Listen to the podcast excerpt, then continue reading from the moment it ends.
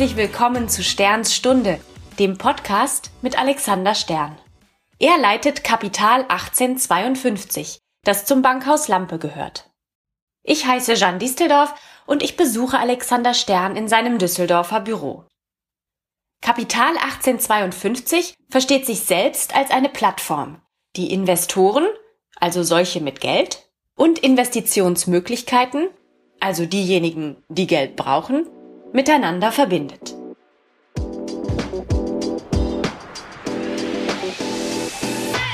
Lieber Herr Stern, hallo und herzlich willkommen. Schön, dass wir wieder beisammen sitzen. Ich grüße Sie.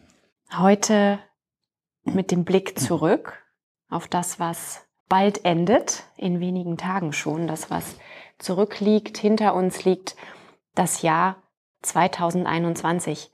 Herr Stern, was war das denn? 365 Tage jetzt fast. Ein Jahr. Vor allen Dingen, was es genau war, kann ich Ihnen auch nicht sagen, aber es war eine Mischung aus, es war wie so in Wellenbewegungen, Covid, Kapitalmärkte, hoch und runter in Wellenbewegungen. Wir haben Investoren getroffen, dann haben wir uns wieder zurückgezogen, dann haben wir uns wieder getroffen. Jetzt gerade stellen wir mal wieder das Video um. Wir haben viel gearbeitet. Ja, das glaube ich. Viel gesehen. Knapp 300 Unternehmen uns angeguckt. Ungefähr 200 Fondsmanager-Gespräche geführt. Wir haben unzählige Paper geschrieben, indikative Angebote, Analysen. Ich habe nicht gezählt, wie viele Investorengespräche wir geführt haben, aber es waren wirklich viele. Es war eigentlich ein positives Jahr. Und das hört sich vielleicht so ein bisschen paradox an, mhm. weil ja, Covid, äh, Schwankungen an Kapitalmärkten, jetzt haben wir im, im letzten halben Jahr noch äh, inflationäre Tendenzen bekommen, also eine steigende Inflation. Irgendwie schon verrückt, aber irgendwie auch passend zu den Dingen, mit denen wir uns beschäftigen. Auf und nieder, auf einmal geht's rechts rum, äh, wo man dachte, man fährt eigentlich links rum. Und im Großen und Ganzen erleben sie mich sehr zufrieden mit dem, was wir erreicht haben, mit dem, was wir aufgebaut haben. Und auf der anderen Seite aber auch ungeduldig, denn neues Jahr, neues Glück, das endet gar nicht so richtig dieses Jahr. Das geht eigentlich, und das hat man selten. Ich arbeite jetzt seit, keine Ahnung, 14, 15 Jahren und man hat selten dieses Gefühl, das Jahr endet nicht, sondern hat eigentlich immer so diesen Weihnachtsblues. Also Weihnachten ist ja sehr besonders. Äh, einer, Heiligabend ist einer meiner Lieblingstage, weil sie um 21 Uhr auf die Straße gehen und die Ruhe, es ist so, als wenn die Welt stillstehen würde. Hm. Machen Sie das, um 21 Uhr auf die Straße gehen? Im An Garten. Heiligabend? Ja. Weil es dieses Gefühl ist. Also es ist so, die Welt steht echt still. Und das sind wirklich ganz spezielle äh, Stunden und Tage. Also Heiligabend, der erste Feiertag und am zweiten wird's dann schon, geht schon wieder langsam los. Aber das ist wirklich etwas Besonderes, was ich sehr schätze. Und das habe ich dieses Jahr, dieses Gefühl noch nicht. Hm. Dabei ist es morgen soweit. Mal sehen. Das ist richtig. Das Gefühl stellt sich so ab mittags ein. dann haben wir noch ein paar Stunden. Wir haben noch ein paar Stunden sozusagen. Um ähm, auf das Gefühl zu warten. Genau. Blick zurück 2021, jetzt kurz vor Weihnachten. Was hat Sie in diesem, ich finde die Formulierung so ausgetreten, aber sie passt, nun zu Ende gehenden Jahr überrascht? Eine Sache. Dass die Investorenbereitschaft überlegt, Risiken einzugehen, hm. abgebrochen ist. Es war auf, der, auf, auf unserer Investorenseite und den Gesprächen, die wir geführt haben, zu keiner Zeit, und das ist ein wesentlicher Unterschied zum letzten Jahr, als wir auch diese Covid-Wellen hatten äh, und Lockdown-Perioden hatten, das hat mich tatsächlich überrascht. Das haben wir, also im letzten Jahr haben wir schon gesehen, ähm, da war so ein Moment der Handbremse, Full Stop. Ähm, wir, wir, schauen auf unsere Bilanzen, äh, wir schauen die Depots und gucken, wo stehen wir gerade äh, unter, unter Risikogesichtsaspekten. Und das war dieses Jahr gar nicht, sondern wir haben eigentlich einen schönen, normalen Fluss an Gesprächen und Investments gehabt. Das hat mich am meisten überrascht. Ich hätte gedacht, dass es holpriger wird. Hm. Vielleicht sind die Investoren, wir alle gemeinsam anpassungsfähiger, als wir dachten, oder? Dass wir uns fast als, als, es klingt ein wenig, als hätten wir uns an den Ausnahmezustand gewöhnt. Oder zumindest daran gewöhnt, im Ausnahmezustandsmodus zu handeln oder so. ähm, ja, der Mensch ist ja, obwohl er ein Gewohnheitstier ist, äh, extrem, ähm, also in der Lage auch, sich schnell zu adaptieren, sein Verhalten zu adaptieren. Ja, das ist richtig.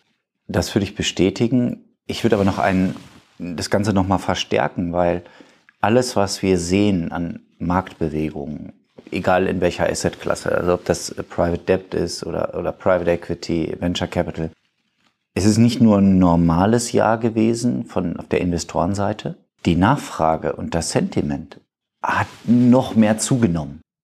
Vielleicht für diejenigen unter unseren Hörern, die da nicht ganz so tief drin stecken wie Sie, was ist Sentiment? Die Stimmung.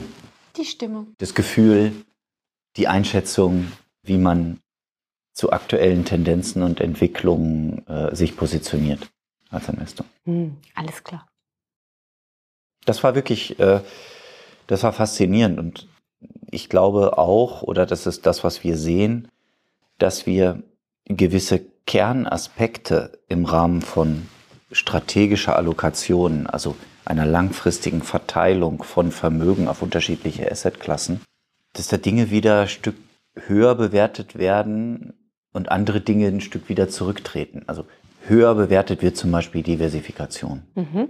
Also eine möglichst je nach Gesamtvermögensvolumen angepasste, intelligente, strategische Aufteilung des Vermögens auf unterschiedliche Anlageklassen.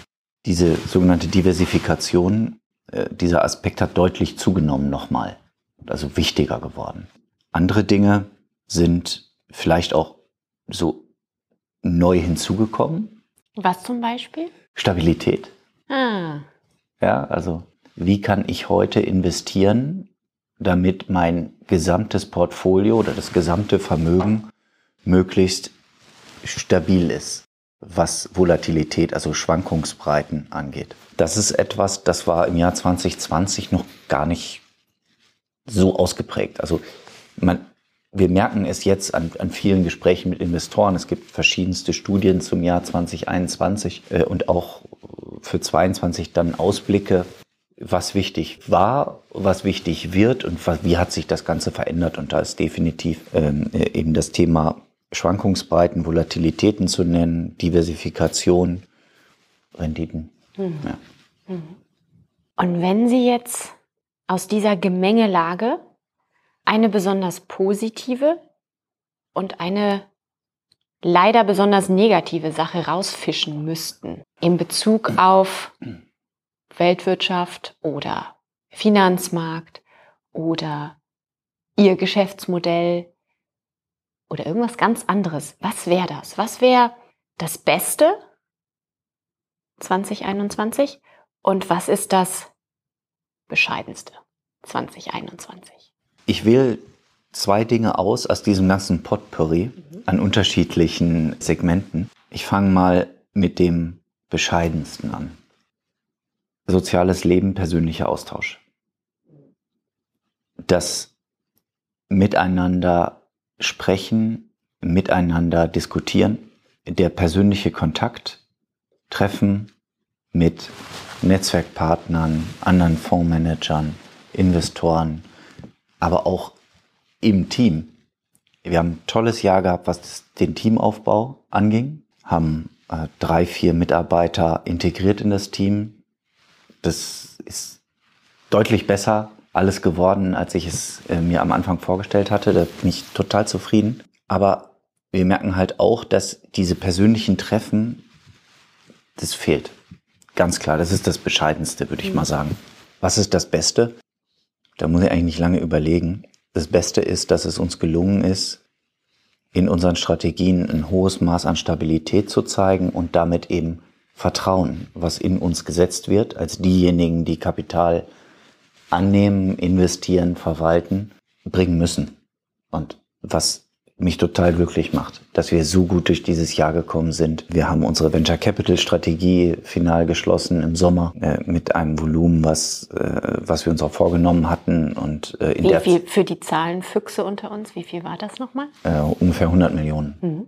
Und das ist toll, weil es eben zeigt, dass wir auch in der Zeit in der Lage sind, mit unserer Arbeit zu überzeugen. Und dass wir dieses Vertrauen rechtfertigen konnten äh, im abgelaufenen Jahr, das ist, äh, ja, das freut mich ehrlicherweise besonders. Hm. Wie schön. Ein rundum guter Abschluss dieses Jahres. Auch wenn es ziemlich verrückt war. So kann es doch weitergehen, oder? Das war die fünfte Folge von Sterns Stunde, dem Podcast mit Alexander Stern. Und wenn Sie mögen, dann hören wir uns im neuen Jahr wieder. Die nächste Folge erscheint zusammen mit den Heiligen Drei Königen am 6. Januar.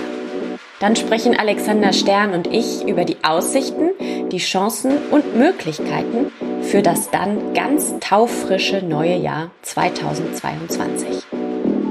Bis dahin eine gute Zeit und wenn Sie mögen, abonnieren Sie uns. You.